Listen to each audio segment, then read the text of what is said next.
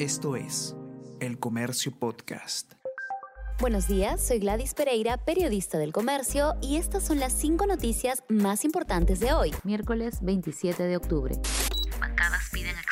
Por doble discurso del presidente sobre camisea. Representantes de las bancadas de Alianza para el Progreso, Acción Popular y Somos Perú, que dieron respaldo a Bellido en agosto, exigen que la primera ministra Mirta Vázquez aclare contradicciones del Ejecutivo sobre el gas de camisea. Fuerza Popular y Podemos Perú deploran que se cause inestabilidad, mientras que Renovación Popular y Avanza País no apoyarán la investidura. Por su parte, Juntos por el Perú está a favor de discutir una ley del gas tercera dosis de refuerzo a mayores de 65 años desde noviembre. La directora ejecutiva de inmunizaciones del Ministerio de Salud, Gabriela Jiménez, informó que en noviembre se empezará a aplicar la tercera dosis de la vacuna contra el COVID-19 para mayores de 65 años. La población objetivo de este grupo etario es de 1.920.820 personas, quienes ya cuentan con ambas dosis de la vacuna. Además, más de 150.000 médicos y enfermeros ya recibieron su tercera dosis de refuerzo.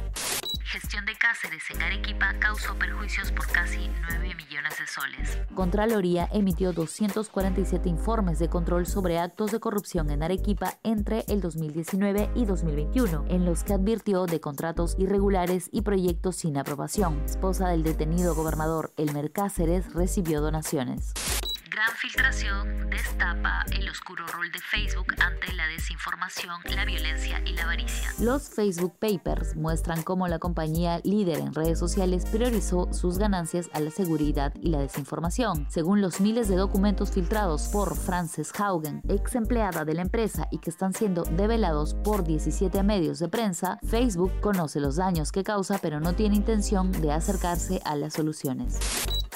Porto Alegre oficializó salida de Guerrero. El Sport Club Internacional anunció la extinción del contrato de trabajo de Paolo Guerrero y destacó que fue de mutuo acuerdo. El delantero peruano deja el Inter de Porto Alegre tras casi tres años. El atacante retornó a Brasil con una lesión en la rodilla tras salir con molestias del partido ante Chile por las eliminatorias Qatar 2022.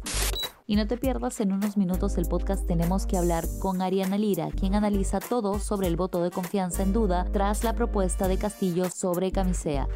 Y no te pierdas el día de mañana a las 9 y 30 de la mañana por Facebook de El Comercio la transmisión del evento Más Peruanos Conectados. El Internet 4G llega al centro poblado El Partidor en Piura. Este evento es auspiciado por Fundación Telefónica Movistar. Esto fue El Comercio Podcast.